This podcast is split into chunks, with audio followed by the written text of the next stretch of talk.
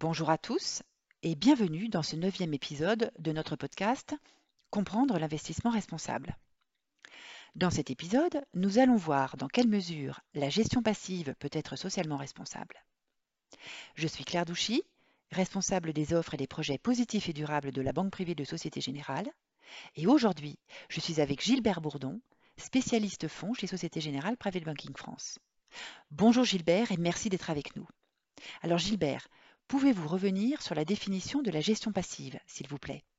On parle de gestion passive lorsque le processus de construction de portefeuille ne repose pas sur l'intervention d'un gérant, et ceci par opposition à la gestion active, où le choix des investissements repose sur la conviction d'un gérant. La gestion passive couvre majoritairement les fonds indiciels qui répliquent exactement la composition et le comportement d'indices de marché. Parmi ces fonds indiciels, il y a ceux qui peuvent se traiter en continu sur le marché et qu'on appelle ETF, soit Exchange Trade Fund. Ces ETF répliquent toutes sortes d'indices de marché sur les principales classes d'actifs que sont les actions, les obligations et le marché monétaire. C'est très bien, merci. Alors j'ai entendu dire qu'il y avait débat pour classer de tels fonds dans la catégorie des placements responsables. Dites-nous pourquoi, Gilbert. Oui, Claire, il y a débat à cause de leur nature même.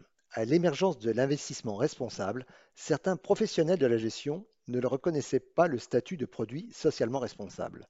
Le motif avancé était que la construction du portefeuille ne relevait pas d'un choix qui tient compte de critères extra-financiers. Dans la gestion passive, le facteur clé de la construction du portefeuille, c'est de suivre au plus près un indice. Certains reprochaient également à la gestion indicielle d'être automatisée, ce qui, en cas d'excès des marchés à la baisse comme à la hausse, pouvait être un facteur d'accélération de la volatilité. Les défenseurs de la gestion passive responsable, que je suis à titre personnel, expliquent qu'il faut en effet non pas regarder comment est construit le portefeuille du fonds, mais comment l'indice sous-jacent est construit. Or, il existe toute une série d'indices qui sont construits en tenant compte explicitement des critères ESG. Je vous renvoie au podcast numéro 3 dans lequel nous avons défini ces notions. Par exemple, certains indices ont des filtres d'exclusion ESG ou d'intégration de notes minimum ESG. Il y a aussi des indices qui visent des thématiques et certaines de ces thématiques sont liées aux 17 objectifs de développement durable. C'est en cela qu'on peut dire que la gestion passive, si elle suit bien un indice durable, peut être qualifiée de durable. Les défenseurs de cette thèse ont vu leur position confortée par la Commission européenne. Dans le cadre de son grand projet de finances durables, deux nouveaux indices durables sont introduits, l'indice EU Climate Transition et l'indice EU Paris Aligned. Le premier vise les entreprises qui sont impliquées dans les activités de transition et le second celles qui ont une stratégie d'affaires alignée avec les accords de Paris d'alignement 2 degrés pris en 2015 lors de la COP 21.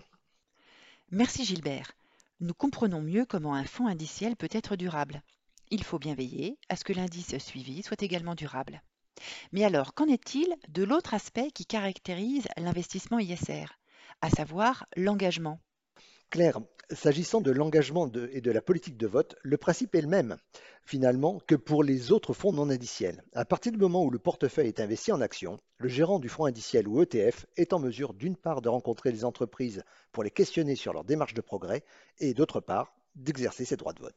Très clair. Merci Gilbert. Avec une politique de vote et d'engagement et un indice durable ou ESG, un fonds indiciel ou un ETF a donc toutes les conditions pour être considéré comme contribuant à la finance responsable. C'est tout à fait cela, Claire. Et pour en venir à notre offre, Société Générale Private Banking sélectionne des ETF ESG sur diverses classes d'actifs. Notre principal partenaire, Lixor, la filiale de gestion du groupe Société Générale, commercialise du reste des ETF qui ont obtenu le label ISR de l'État français, ainsi que le principal fonds indexé sur un indice Green Bond qui a obtenu quant à lui le Greenfin du ministère de la Transition écologique français. Voir podcast numéro 2, performance et label. Merci beaucoup Gilbert pour toutes ces précisions. On comprend qu'avec l'obtention de label de la finance responsable, les ETF sont des produits durables et positifs tout à fait intéressants à considérer, pour autant bien entendu qu'ils correspondent par ailleurs à vos objectifs en fonction du niveau de risque que vous êtes prêt à accepter. Au cours de nos échanges, vous avez évoqué, Gilbert, la notion d'alignement 2 degrés des accords de Paris. Ces notions seront abordées lors d'un prochain épisode. Merci Gilbert d'avoir répondu à mes questions et à très bientôt. Je vous en prie Claire, j'étais ravi de participer à cet épisode et de vous apporter mon éclairage.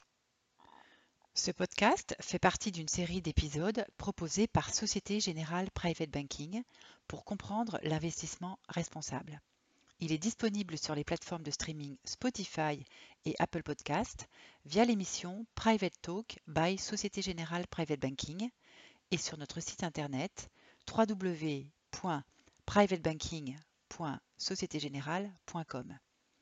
N'hésitez pas à vous abonner pour être informé de la sortie du prochain épisode et à en parler autour de vous. À bientôt!